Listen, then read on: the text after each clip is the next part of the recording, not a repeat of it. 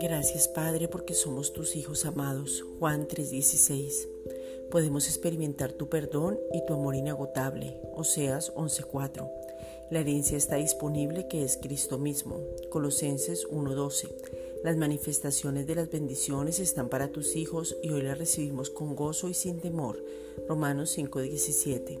Nos regocijamos cuando vemos que la salvación es real y aunque existan varias circunstancias, hemos entendido que vamos a vivir una eternidad contigo, que vivimos en una vida en abundancia en todas las áreas estando enfocadas en Cristo. Tito 1.2. Gracias Padre porque hemos comprendido la necesidad de hablar vida, hablar lo que somos, por eso refrenamos nuestra lengua para ver buenos días. Primera de Pedro 3.10. El mundo habla de la tristeza, pero nosotros hablamos del gozo del Señor. Hechos 20:24. El mundo habla de intranquilidad, pero nosotros sabemos que la paz que es Cristo nos habita. Juan 14:27.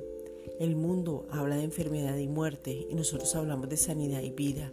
Santiago 5:15. El mundo habla de tener el corazón triste, pero nosotros hablamos del corazón alegre que hermosea nuestro rostro. Proverbios 15:13. El mundo habla fracaso y nosotros hablamos la victoria en Cristo.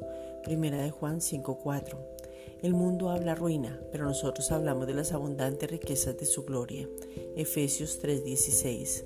El mundo habla del fin y nosotros hablamos de que somos guardados. Primera de Tesalonicenses 5:23.